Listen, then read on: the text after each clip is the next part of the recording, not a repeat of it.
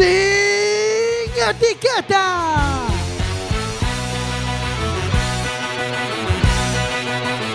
Quack FM, tu radio comunitaria. Estás en Quack FM, estás na radio comunitaria e vais escoitar sin etiquetas.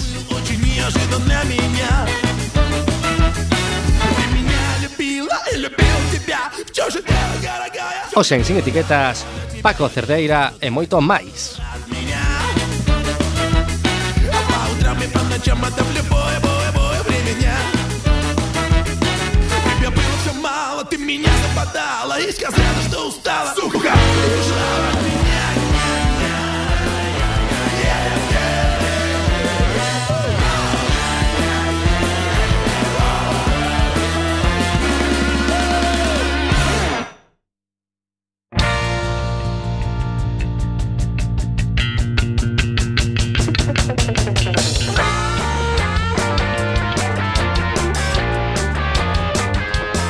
rocaroleando aquí en Sin Etiquetas ás 10 da noite. Ose, ose, eh, eh, ocorre aquí algo inédito en Sin Etiquetas é eh, que estamos todo o equipo de Sin Etiquetas, Oi. non nin menos. Está aquí con nos Bardanca, de técnico de son. Hola, boa noite a todas. María Loira, Loira o mellor conocida como Barriguita Despeinada. Hola, hola. Hello. Boas noites a todos e todas. Antonio Pedrouzo Aranda, máis coñecido como Pana. Moi buenas noches a todos, estamos aquí de vuelta eh, Jorge Graña. Muy buenas noches a todos. E Marina. Hola, buenas noches. Recordade que poden contactar con nós a través do teléfono directo a CUAC que é o 881 012232 pero tamén poden mandarnos un WhatsApp, un WhatsApp ao WhatsApp de CUAC que é o 644 73 73 03. pero repite, tamén Adri, repite, repite. Sí, vou, vou repetir. O teléfono directo vai ser 881-012232 e o WhatsApp de Quack é 644-737303 Pero tamén poden contactar con nós a través do Facebook, verdade, Bardanca? Sí, como sempre na nosa liña de Facebook poden entrar, eh, facer preguntas a Paco Cerdeira. A xente, a mellor non o conoce, os que non o conozan van a flipar Porque é un auténtico torbellino musical, un home que, que non ten paraxe. Efectivamente, antes mm, habría que preguntar quen é Paco Cerdeira, quen é Pacolas, non? Paco Cerdeira. Bueno, mm, Paco Cerdeira. Cerdeira son Esta eu. Son. Vale. Paco Cerdeira este. Sí, eh, nada, eh, son eh, dedícome á música, uh -huh. eh, estive en moitas agrupacións aquí en Galicia, criei-me en México, son uh -huh. mexicano. Eh, E nada, o que vos queira, queirades preguntar sobre mí, porque... Vale. Eh, bueno, estás eh, na iniciativa, na banda musical Agramola Gominola. A Gramola Gominola, efectivamente. Rock infantil para nenos de 0 a 99 anos. Rock infantil para nenos. Eh, grandes e maiores. Eh, dende xurde este proxecto de rock?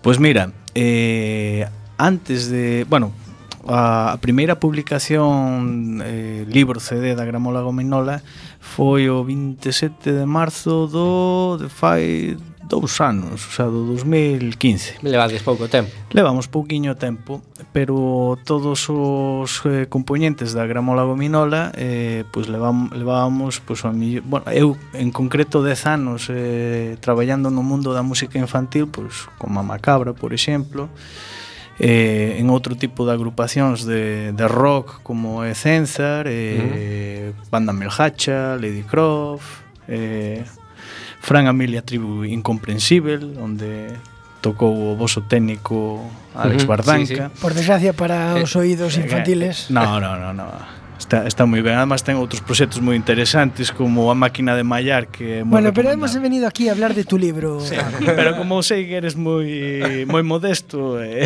aproveito e eh, eu digo. eh, cantas persoas sodes en a Gramola Gominola? Na Gramola Gominola somos catro integrantes. Está Paula Romero eh, uh na, na voz. Que, a, a cantante. Sí, que, bueno, pues, canta en outras agrupacións como De Vacas, Lollipops, eh, o, o Coro da Ra. Uh -huh. eh, estivo tamén eh, en Mamacabra, eh, despois está Anxelo de Xermar, eh, bueno, baixista de Nao, de Machina, de...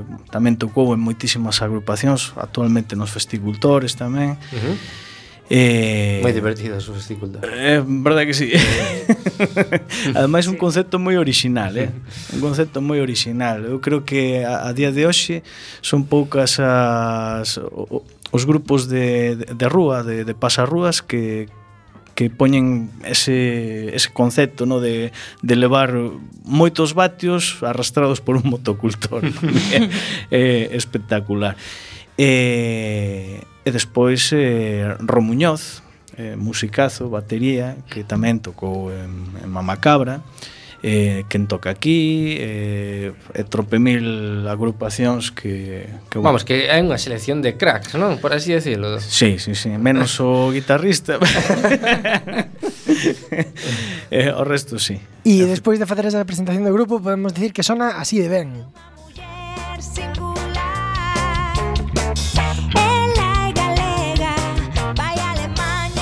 Porque hoxe, entre outras cousas, estás aquí, Paco, para, para darnos unha nova, non? Porque a Gramola Gominola eh, estivo moi activa durante todo este ano pasado co seu CD anterior, pero agora temos unha novidade novidosa. Unha, unha novedade moi novidosa mm. por, por dúas eh, cousas. É o novo CD da Gramola Gominola, que, bueno, pois pues, é de esperar que despois de dous anos eh, se faga outro, non? Pero, mm, novo, o anterior, cal, como se chamaba? O anterior é a Gramola Gominola. Ah, vale, perfecto. Pero vale. este novo sí que decidimos poñerlle un título. E un vale. título moi especial, porque invita a todos os que, como a min, uh -huh. eh, saímos dese, de, de, dese mundo oculto, de, de detrás desa mampara. nos, nos todos saímos, por fin, da ducha estamos ocultos e decidimos sair da, da ducha e dicir, nos desafinamos. Efectivamente. E invitamos a toda a xente a desafinar con nós, con este novo traballo que se chama Cancións para desafinar. Pois o sea, sodes dos que nos concertos animades a xente a cantar. Efectivamente. E que cantemos mal. Eh, no, no, ninguén canta mal. é dicir, os que cantan ben, os que van a, a voz e o concurso, esos cantan mal. O resto da xente canta ben. O que pasa é que está, está, estades todos equivocados. É un concepto de arte eh, distorsionado, en realidad. Arte está no... Nunca mellor dito. A distorsión é fundamental. eh, bueno, como son as letras? As letras, bueno, eh, o concepto da gramola biminola antes de falar das letras eh, é moi sinxelo. Nos o, o que queremos eh, transmitirlle aos nenos, o que queremos eh, darlles eh, é música como a que farías para os adultos pero con letras para, para nenos, non? Neste disco, pois mira, por exemplo, a canción que está sonando agora, que a, a Boa Fina, fala precisamente esa, esa eh, fala eh, da, da, da boa de Paula, non? Unha, unha señora do mundo do labrego, uh -huh. onde onde se fai fincapé pois nas nas virtudes da xente de, do, do campo, rural. na forza, por eso di o estribillo eh, é loitadora porque ten tres ferrados de forza, que é algo que, que, que hai que ter, non? Para para poder traballar e para poder sair adiante eh, no mundo do, do mundo rural, rural, non? Claro. É dicir, eh, a forza non é unha forza física, é fortaleza de, Mental, de, de levantarme todos os días e eh, saber que os animais non collen vacacións e que tes que darlles de comer e, eh, é dicir, eh, moita, moitas cousas que a xente pois ao mellor non entende do, do, do mundo do rural, non? Entonces nesta letra vos intentades eh, transmitir a, a, ao o, o duras que son o, os duros que son os, os homes e mulleres eh, rurales aos nenos. Sí, eh, máis sin embargo, é dicir, mm. so, para eles é o habitual, non? É dicir, non, non é que señan fortes, non? É que estamos debilitados na nosa sociedade, non? Mm. Eu penso eu, non? É dicir, eu non sería capaz de así de golpe súpeto de poñerme a traballar no, no, no rural. Campo, no rural. Tardaría o mellor pois pues, unha a niño e coller eh, esa, ese, ese hábito e despois eh, en adquirir os, os coñecementos esa cultura de saber cando se planta, cando veñen os, é dicir, hai un, un fondo, un fondo grande que a xente, pois, pues, no, que a xente do campo, no, pois pues, no, aí hai un hai unha tecnoloxía. Hai unha tecnoloxía, efectivamente. Paco, sí. e como reaccionan os nenos ante a música rock? Home, eso é moi fácil de contestar. Moi ben. Moi ben.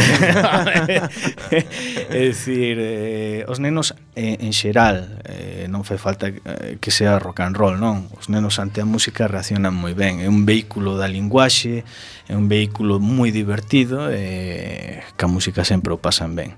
E con, ro, con rock and roll, pois, ame, eu, eh, a miña, eu sinto afinidade polo rock and roll, non che vou falar mal do rock and roll, pa min é, é, é o que fago, é o que me gusta. Va la sangre. E, e eu creo que, que os nenos notan perfectamente cando sais, estás facendo algo que, que si che gusta, que transmites eh, a música de outra maneira, non? Bueno, basicamente. E Paco, Por que crees que funciona tan ben o rock and roll aquí en Galicia, sobre todo para os nenos e para a xuventude? Terá algo que ver o xabarín? Tires tamén desa xente que di que este...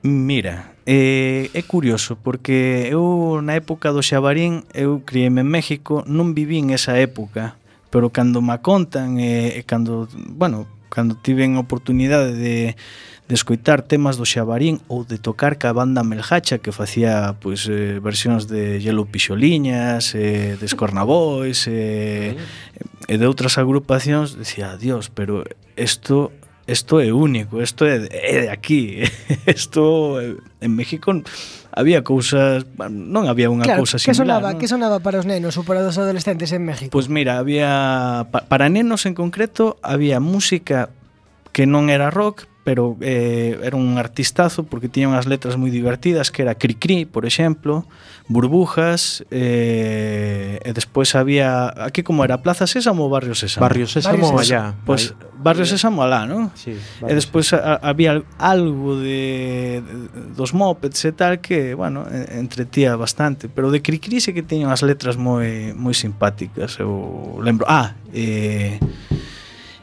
E Cepillín, que era un payaso que, que facía cancións, era super simpático. Había canción do Diablito que a mí me, me alucinaba bastante. E cales poden ser unhas influencias para alguén que decida facer música para facer rock para nenos?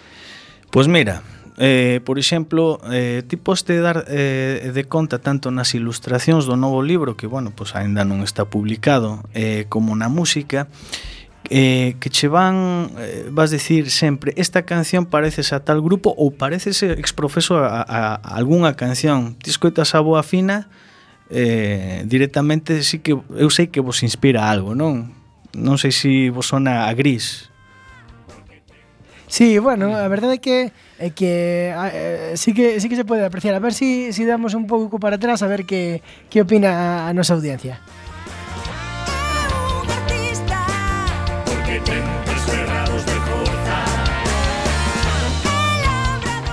Adri, que, como ves? A mí me, a, pareceme que ten moito gancho, a me gusta. sí, pero sí, pues ser gris ou sí, bueno, é unha unha influencia claramente sí. claramente norteamericana, digamos. Eh, sí, bueno, hai hai de todo, non? É dicir, eh, na na Grabón la Gominola, eh, xa no disco anterior intentábamos facer eh, eh xirando en torno ao rock, mm. cancións eh, de, de diversos eh, estilos musicais. No disco anterior pues, había reggae, había punk, había hard rock, eh, En este hai unha canción, bueno, neste disco eh, hai cancións que son hai un gospel que é o coro da man, non? que fala dos, dos dedos da má, non? En galego, pois o furabolos, o matapiollos, o pai de todos, o medianiño, o maimiño, eh, hai cancións eh, eh, pois, eh, tipo funk, eh, inspirados ao millor na, na banda sonora do Shaft, non? Así... É dicir, eh, nos, eh, nos intentamos eh, eh non sei, eh, transportar a outra época a, a xente, non? Os nenos, pois, ao mellor non os transportas porque non, non viviron esa época, pero os pais seguro que que e narrar e narrar un cuento con diferentes bases prácticamente. Sí, eh, sí. Eh, eu creo que ademais para os nenos eh, pequenos cantas máis cousas diferentes escoiten, moitísimo mellor. Claro. Sí. Eh, abrirse a experiencia a cousas novas e, a, e poder aprecialas. Claro, é dicir, eh, moita xente di, no, é que non, é, non van entender cousas complicadas, non, perdoa, pero están na época de asimilar. De cousas complicadas. Eh, porque, porque é precisamente este o momento ese onde, onde podes asimilar, ao mellor non, non o entendes nese momento, pero canto máis asimiles, despois cos anos é máis doado entender as cousas. Sí, eu creo que pecamos moito os adultos de tratar como tontos aos nenos e son nenos, non tontos. Pero, exactamente. Aparte, a mí gustame porque isto parece unha música que, que porque, claro, eh, ti cando estás con un neno e, eh, lle pos o, o tes que escoitar música de nenos, ti aburreste. No, pero, eh. eh... pero me parece que eh, este tipo de, de enfoque tanto o voso como de Fran Amil, creo que é unha música que disfruta tanto os pais como os nenos. Eu, Entonces, home, eu espero que sí. Mm. Sí, porque eu lembro eh, poñer os casetes no, no coche dos meus pais e os meus pais a punto de tiralos pola, pola ventanilla. Os, os, Pero no teu caso, que discos eran? Os, os payasos... Su, Susa Park. Mi, Miliki, Xuxa... Eh, un respeto para os payasos eh, que marcaron época. Sí, pero, pero sempre o mesmo, sempre... Xa. Bueno, Sí. Menos variedade. Eu creo que ao mellor equivoco, non, pero os nenos cando por primeira vez eh, collen algún CD de papa e mamá eh, os coitan eh, teñen capacidade para comparar eh, e din, oi, pois isto, isto eh, eh. mola tamén, non? É dicir, eu tamén quero escoitar desto. Mm. e canto máis escoiten, moito mellor. Sí, moita, eu creo que moita variedade eh, en sí. todo para os nenos, en, sí, en todo. Sí que vexan de todo, eh, escoiten de todo. E a la inversa, tamén cada vez máis adultos que le gusta este tipo de música, sobre todo los, los, bueno, los que somos padres, que quieras que no, se va calando muchísimo este tipo de música. Sí, no, e ademais agora mesmo hai un boom de, de grupos eh, de música infantil super chulos, é dicir, tes a Magia en Blanco, Joan Curiel, eh, As Maimiñas, eh, vanse me olvidar Tropimil, mesmo Mamacabra. Cosquillas. Eh, Tes aí para escoller o que ti queiras, non? Eh, o, pro, o proxecto este María Fumasa, que é super chulo. Eh, buf, tes, tes aí... Hai donde elegir, sí. Eh, tes onde esco, escoller. Pana, van pana está a tomar nota porque ten unha filla fermosa e, eh, e que eh, eh gustalle moito estar con ela. Está pensando, uh, creo que vou poñer este, este tipo CD. de música é ideal, é ideal, claro sí, que sí. sí. Non, non o leves a Leticia Sabater como desde que este, eh, eh, podemos decir que estamos a vivir un boom desta música. Eu penso que sí. Motivado por? Motivado, pois, eh, pois sabe Dios por qué. Pero eu creo que moito moito da escola pois te, teñen que ver pois agrupacións como no seu momento Mamacabra, pioneras, desde esa época na que existían dous, tres grupos moi marcados, Pablo Díaz aquí en Coruña, que, que espectacular, é dicir, ten uns temas super bonitos e, e foron a punta de flecha para que moitas outros, outras agrupacións se, deci, se decantaran por, por facer música infantil, non? Eh, dicir, eu a mellor me abstraigo un pouco do, do, do, do resto dos grupos, pero pero soy consciente de que de que agora mesmo hai hai e hai calidade. Eh. Eh, por exemplo, pode ser que cheguen a música traídos polos, polos directos. Tamén, claro. É dicir, hai moitas redes eh, culturais eh, como pois, as que proponga a escena, a rede da Diputación, eh, ler conta moito, eh, onde, onde pois, se subvenciona eh, todo este tipo de, de eventos, de música, eh, e, e é unha axuda moi grande para poder difundir eh, a cultura, non? Eh, E, bueno, supoño que xa a, haber este tido un un, algunha actuación en directo e eh, próximamente tamén, non? Temos a estrea do a estrea mundial, mundial mundial, de, mundial de do segundo disco da Gramola Dominola o 1 de abril no Pazo de no Auditorio do Pazo de Congresos de Pontevedra na feira do, do libro ás seis e media. E como son estes concertos? Queres sabelo? Sí. Son moi divertidos. Eh, invítoche a, a que vayas a, a velo. Eu sei que eres unha nena de 0 a 99 anos, máis, sí. máis ou menos calculo, igual que o resto. Estás... Está invitada, como todo o mundo que está invitado a ir a ver como non a Gramola Gominola, esa estrela mundial das cancións para desafinar, E temos un compañeiro no WhatsApp, unha compañeira, non se sabe, non deu un nome, que nos pide, por favor, que cante Marina, que dicen que lo hace moi bien. eh, non te preocupes, Marina, porque estas son as cancións para desafinar que sonan, pois, como non pode ser de outro xeito, así de ben.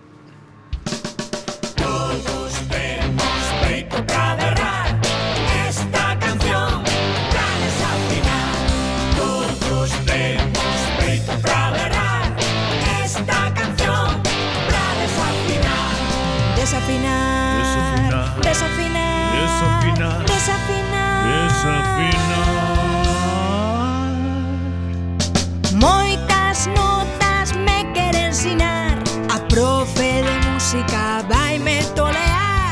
Ambas as dúas orellas son esquerdas. Escoito todo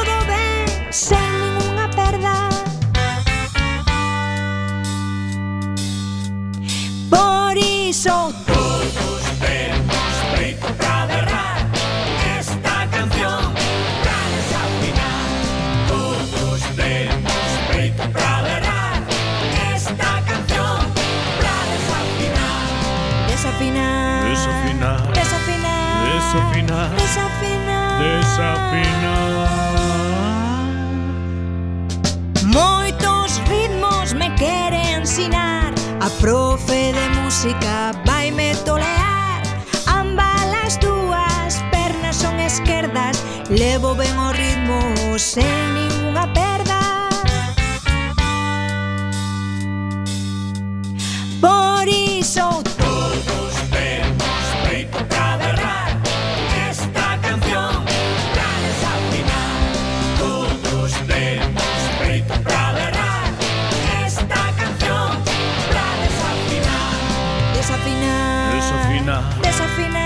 desafinar, desafinar, desafinar.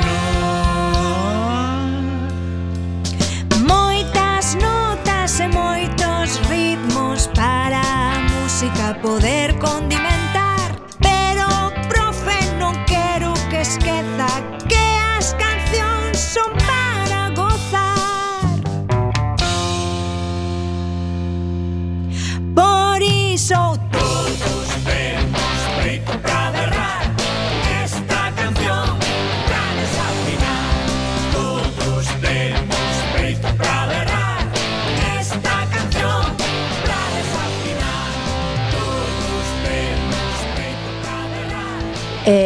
Ola, eh, Gelo e eh, Adri traennos a nosa sección de noticias, o Deforme Semanal.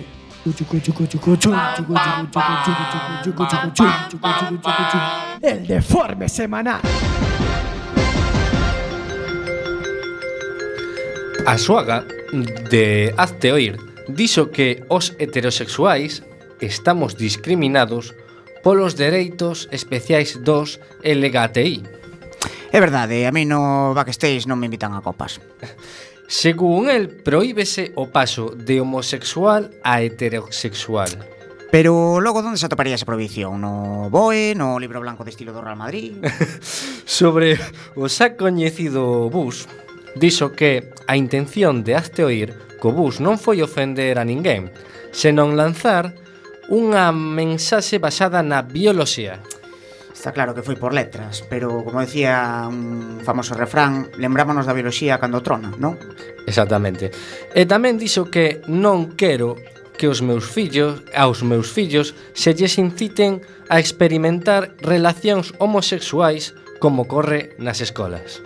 Vai ser que eu quedeime na GB agora que a eso hai asignaturas novas, inda que, non sei, o que parece que alguén se perdeu a asignatura de respeto por a entidade dos demais. Eh, reparten como regalos, quitagrasas e bolsas da compra na carreira da muller en Almería. Iso é inteligencia eh, emocional e o demais son tonterías. Alison Whelan é unha muller Bueno, mmm, púsose hasta arriba, non? E roubou un ferry no sur de Inglaterra mentres gritaba Eu son Jack Sparrow. Tras unha persecución dunha hora, foi detida e enfréntase a 112 días de prisión. Pero perse de... perseguido no ferry. O sea, o ferry correndo e a lancha detrás. Sí, sí, sí. Hubo unha persecución. Sí. Increíble. Dende logo vai haber que darlle un papel na próxima película pola súa enorme interpretación. Imos xa coa última noticia. Un home que quería asar un chourizo queima 50 hectáreas de monte. Está claro que para asar un chourizo un churrasco fan falta boas brasas. Pois trátase dun veciño de Quiroga, retornado fai pouco dende Bar de, de Barcelona, que para lembrar vivencias de cando era pequeno fixo unha pequena fogata para asar uns chourizos caseiros. No seu favor hai que decir que o mesmo deu o aviso da súa negligencia. Si, sí, cos chourizos con moita grasa son gasolina pura. E o peor é que seguro que se lle queimaron. Sin etiquetas.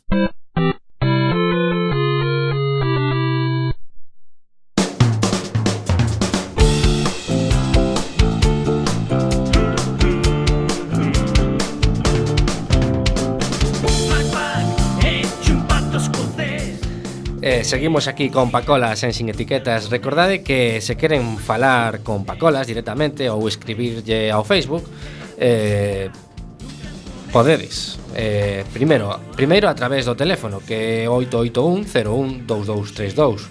Tamén poden mandar un WhatsApp ao 644 737303 e senón, pois escribes a ao Facebook, que, que para eso estamos aí nas redes, están aí Bardanca, e María dándolle as teclas que non poden máis. Sí, escribe Romina, que mm. eh, ainda que non pregunta nada directamente de, de Pacolas, comenta unha das nosas fotos e di que tomemos leite galega.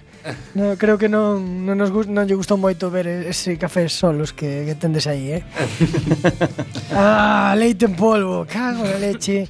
Ves, bueno, a, se mover esa foto veías a que... central cheda asturiana. Ah, bueno, pois pues eso, podedes contactar con nós pola nosa liña do Facebook, por Twitter tamén, ainda que como sabe toda a nosa audiencia non sabemos utilizar Twitter, pero é eh, un dos obxectivos deste ano aprender a utilizarlo, intentade comunicarnos comunicarnos con nós por aí polo WhatsApp, eh, podes volver a dar os números, se queres Adri. Sí, eh, polo WhatsApp eh, ten que ser o 644 73 7303. E se quere chamar directamente ao teléfono é eh, 881 01 22 32. Sentímonos pouco queridos, porque hai programas aquí en Cuaque que, que lles petan con whatsapps dende moitos sitios do mundo, ademais. Eh? Eh, non sei, igual é un pouco dogamia tamén. non sei. eh, bueno, entende, creo que entendes esa expresión, ¿no? Bueno, Paco, amigos, a, amigos. A situación é a seguinte, non temos a Paco mm. eh, como guitarrista, cantante, compositor, etcétera, de gran mola, gominola, pero non todo Paco eh, Gominolo ou Gramolo. Porque tes tamén máis proxectos para, para nenos. No, como, de que vai este proxecto teu que se chama Pacolas, aparte de, de mm. evidenciar o teu nome? Eh, o nome é un apodo que me puxo Paula, a, de, a da Gramola Gominola. Mm. Bueno, este é un proxecto que xurdiu a, a raíz dun problema que, ti, eh, que tivo un sobrinho meu, que tardaba un chisquiño en falar, como lle pasa a moitos nenos hoxendía que están enganchados a tablet e, e os móviles e, e que dirixen os pais co dedo, non sabes? E, entón e, non é non é o caso, non, pero moi, hai hai moita moitas situacións eh, na, na, na que os nenos pois por diversos motivos pois tardan moito en en, en, en empezar a falar. E, e o caso é que, bueno, eu puxeme en contacto co Colexio de Logopedas de Galicia uh -huh. eh, para asesorarme eh, que podía facer a nivel musical para para intentar axudar con esta problemática. Deronme unhas directrices eh, e entón empecé a traballar eh, nun, nun proxecto que se chama eh, Pacolas. Non? Eh, é música eh, con moitas repeticións para que os nenos podan eh, ou se animen a, a cantar estribillos. Eh, por exemplo, o tema que está sonando que é o Macpac pues, ten un estribillo moi marcado que, que di eh, a laranxa, a laranxa, a laranxa eh, pois fuxir no? e agora eh, a laranxa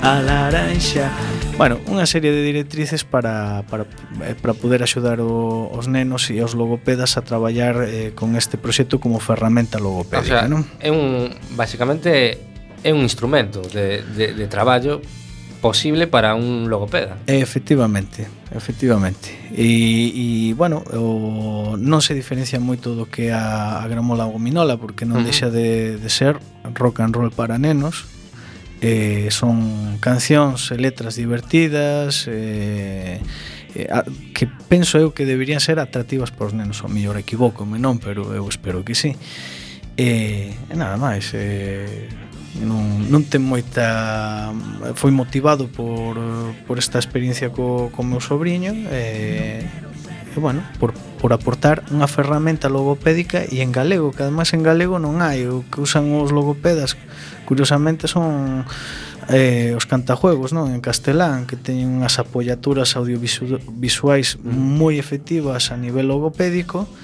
e pero en galego non, non existe nada. Mm. Eh, no, no, eh. perdón, no tipo de músicas seguimos rock a muerte, non? Rock a ferro, vamos. Eu son roqueiro. Eh. A, a mí, eh, cando ti compuseches estas cancións, eh, claro, eh, ti tiñas as ferramentas de como escribir en, en lenguaxe logopeda, bueno, por así por así decirlo, pero claro, facer as rimas é, e algo que soe ben non, non debeu ser fácil, non?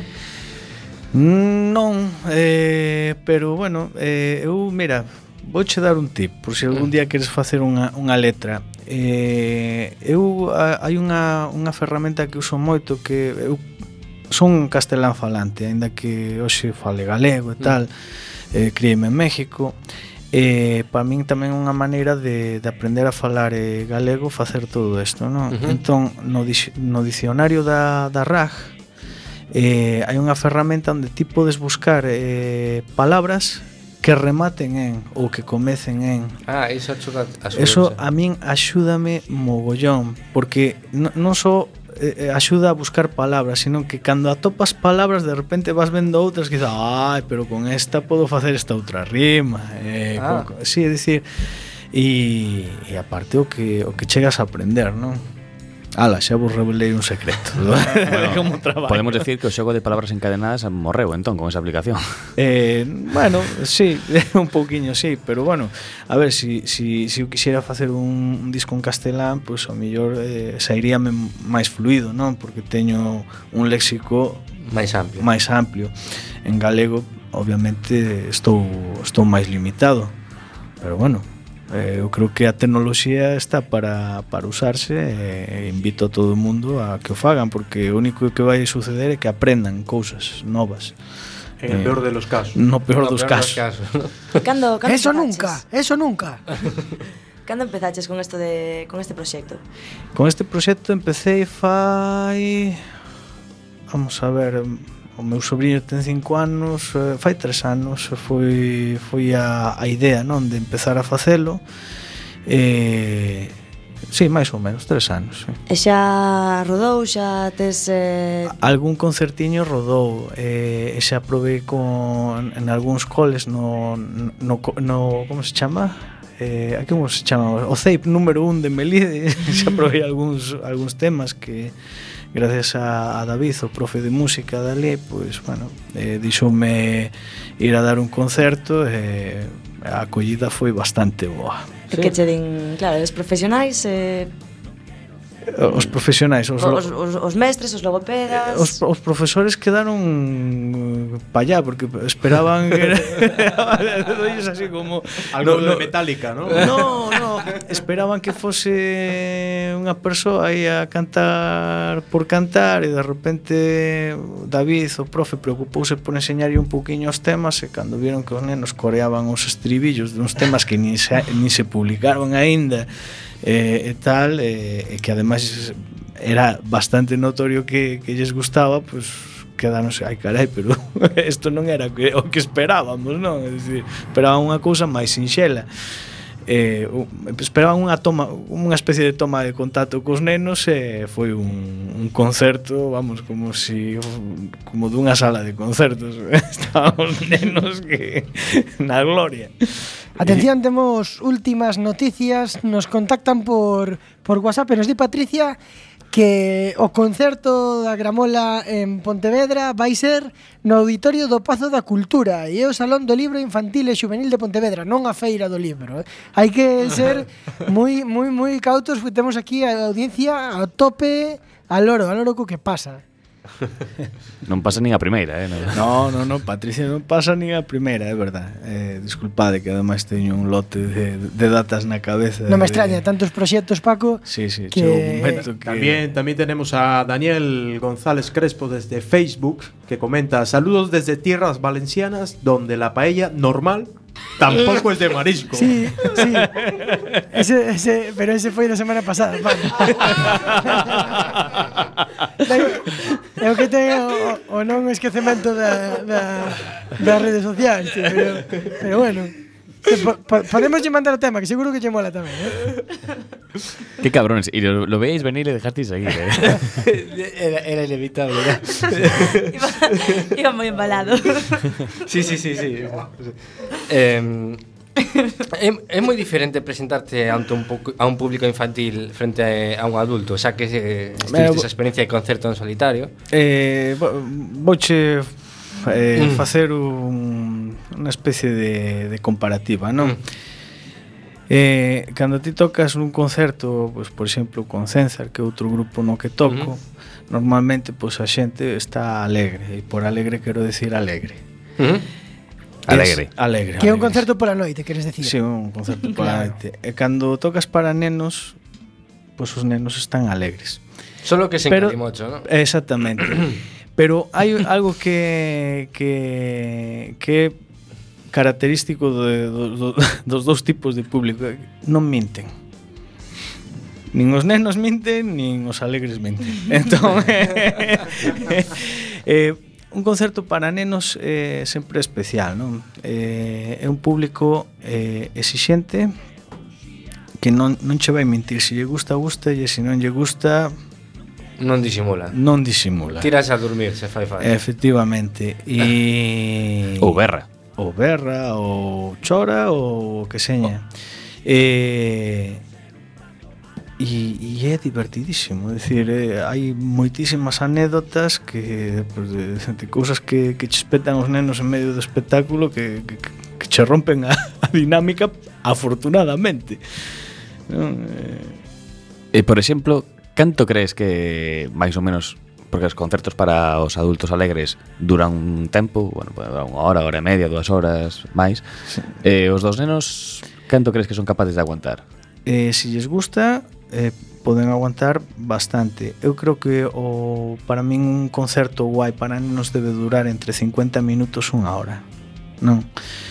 Hai concertos nos que mellor están moi animados e queren máis, pero eu creo que ese, ese rango de tempo é o, o guai, non? Porque os nenos pois, tamén teñen as súas necesidades e non me refiro ás que estades pensando pois a dormir, comer a determinadas horas, eh, decir, eh, non é como os adultos que xa temos todo to, to, todos os nosos mm. hábitos desordenados, non? Entón eu creo que por tema de pois de de, de axudar a que as familias podan seguir con esta, esta rutina sana, pois os concertos deberían durar unha hora e ir en certas horas determinadas do día. Por exemplo, que a media mañá... Pois, pues, no, a seis é unha hora ideal para un concerto para nenos, ás once é un unha hora ideal. Pero bueno, eu creo que eso sería un tema a debatir e ao mellor podía deslanzar a pregunta a ver que contestan os pais de familia, que eso sería ben, ben interesante, que ao mellor eu vos digo algo e non é como penso eu.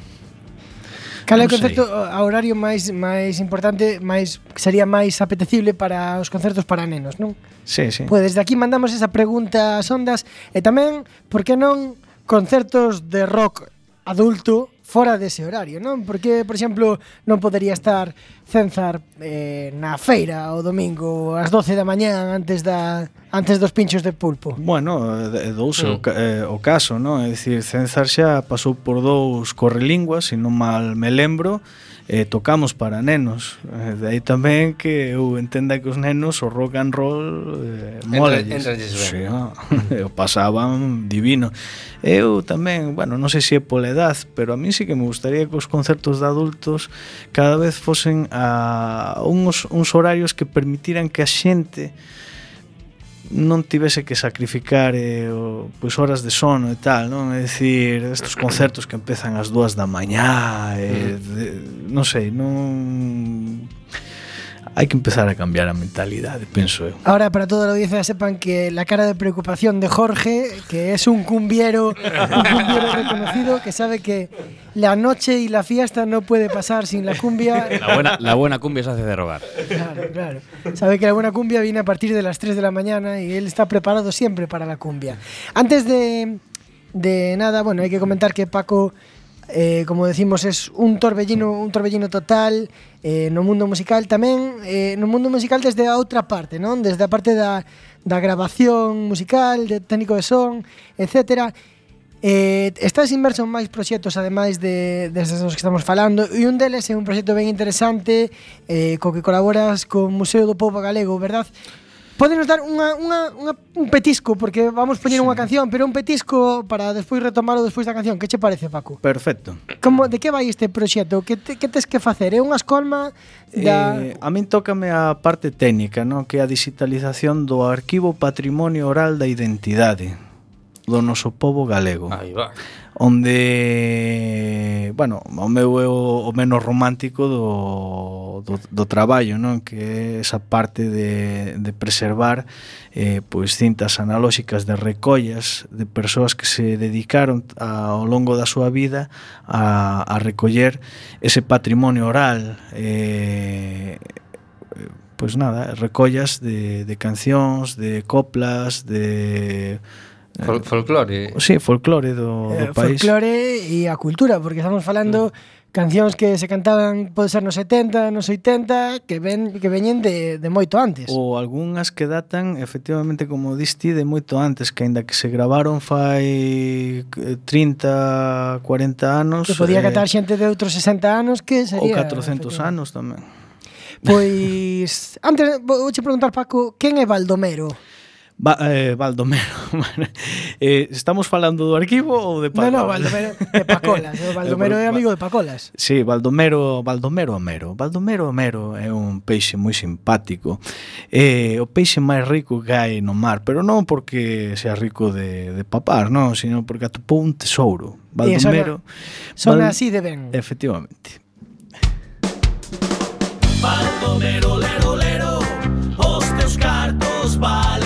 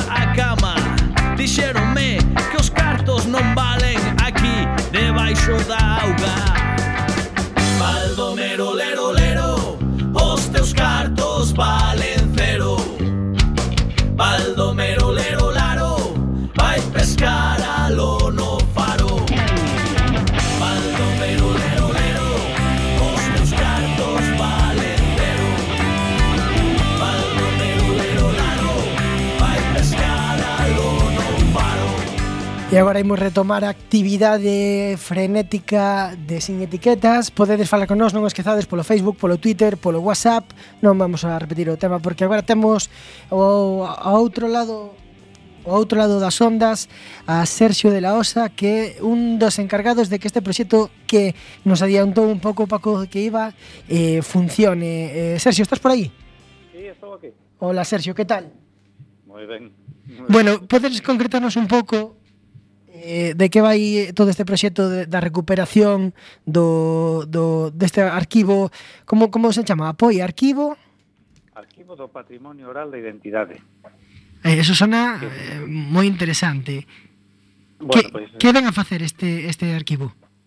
Bueno, pois pues, é eh, un, un proxecto que que trata de, de salvar, eh, estudar, eh, recoñecer, digamos, o, o que é o, a tradición eh, inmaterial de, de Galicia e que comezou no 2007 co proxecto de salvaguarda das, das eh, cintas que gravaran Mini Amero nos anos 70, desde os anos 70 uh -huh.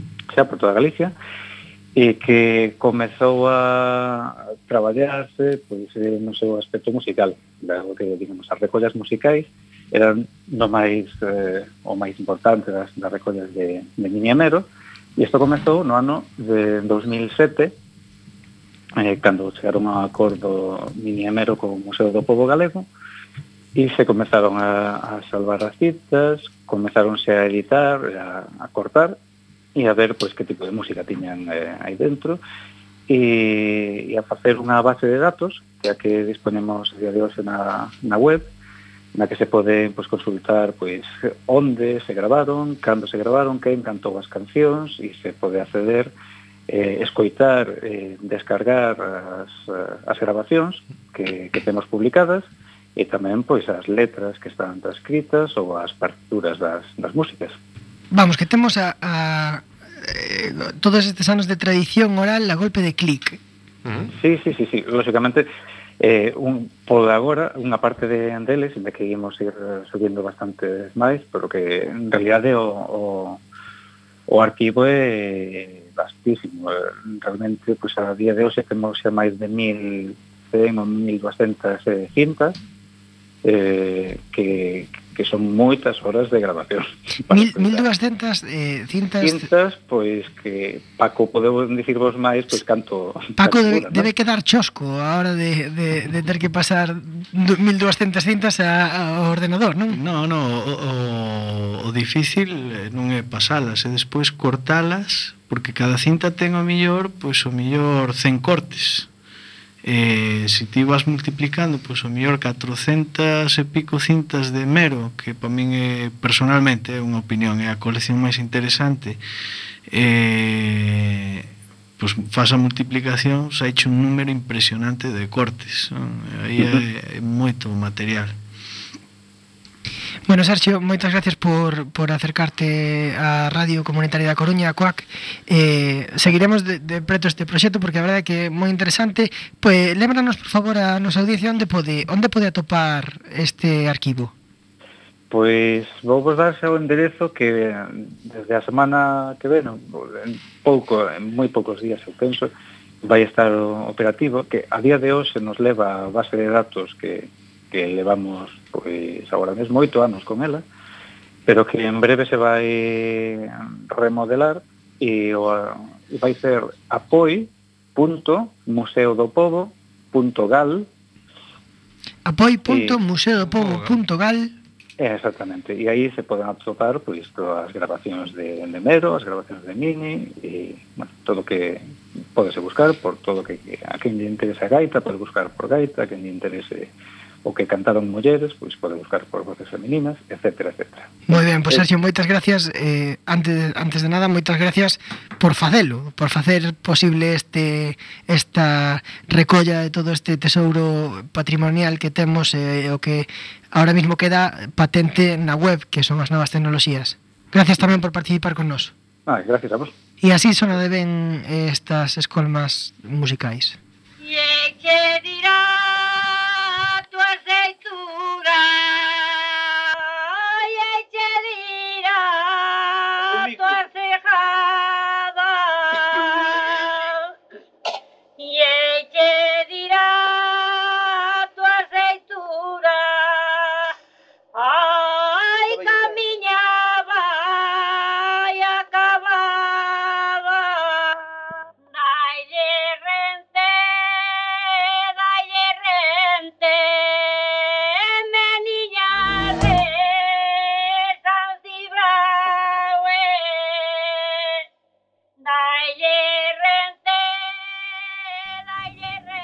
Así de ben sona, eh, nós tamén temos a nosa propia cultura patrimonial, a nosa propia, eh, digamos, poesía eh, recollida do máis profundo da lírica centroamericana recollidas da voz de noso compañeiro Antonio Pedrouzo Pana.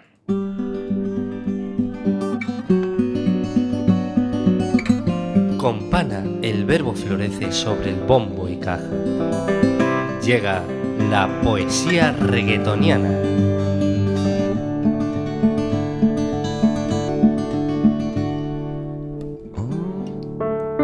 En esta noche quiero agradecer a Paco Cerdeira por la información que me ha brindado a la hora de tratar de componer, ¿no? Lírica, pero yo las traigo directamente como lo haría Rafael Alberti o Mario Benedetti, que dice,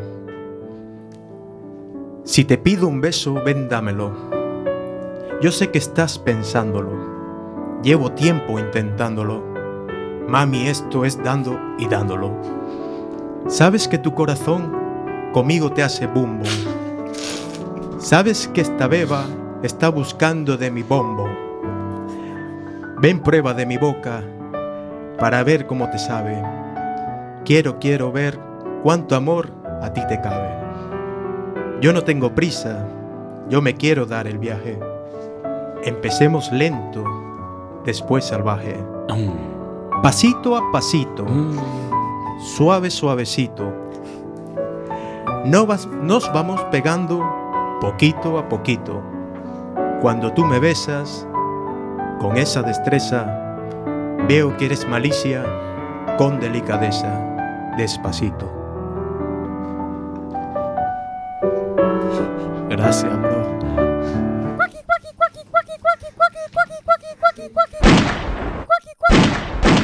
Sin etiquetas.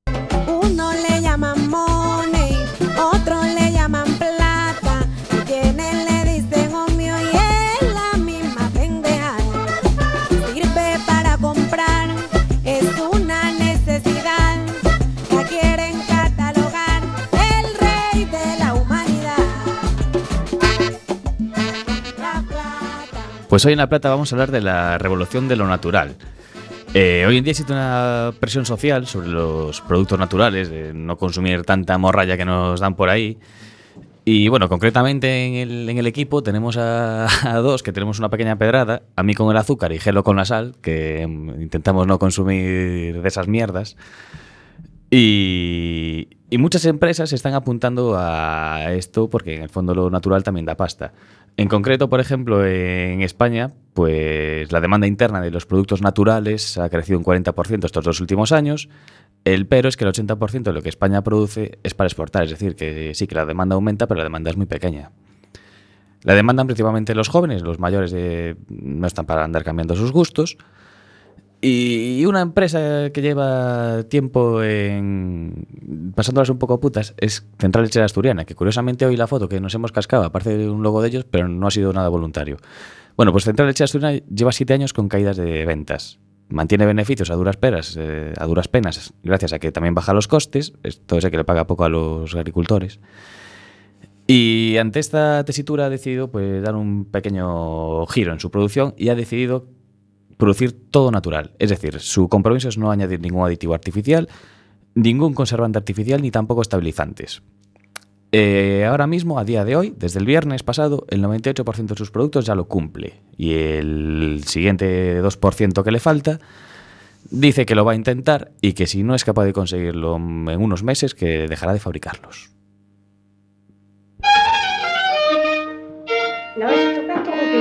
A máis antigua que sí. A ver.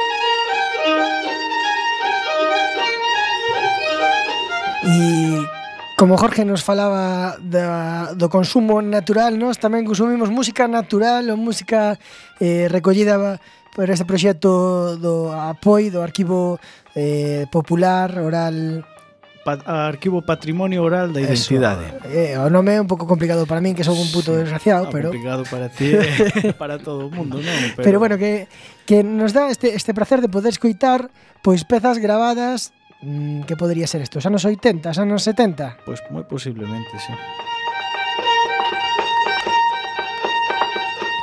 Natural 100% Adri. Adri, non nos vai dar tempo a disfrutar máis da compañía de Paco, se queres ir despedindo. Sí, temos que despedir Paco, moitas gracias por estar con nós. Moitas gracias a vos por eh, convidarme e ademais eh, felicitarvos pola vosa labor, que, que é unha labor importante pa, para nós os que nos dedicamos a, a música e a cultura en xeral. E acometido das radios comunitarias tamén neste caso, eh, grande o equipo de, de Sin Etiquetas que os estivo a completo Eh, recordade que poden escoitarnos na redifusión os venres ás 9 da mañán e tamén poden entrar no Radio Co e, e escoitar o podcast e mañán tamén o publicaremos polo Facebook. Eh, boas noites e seguimos na semana que ven, o luns que ven nos vemos con máis sin etiquetas. Boas noites.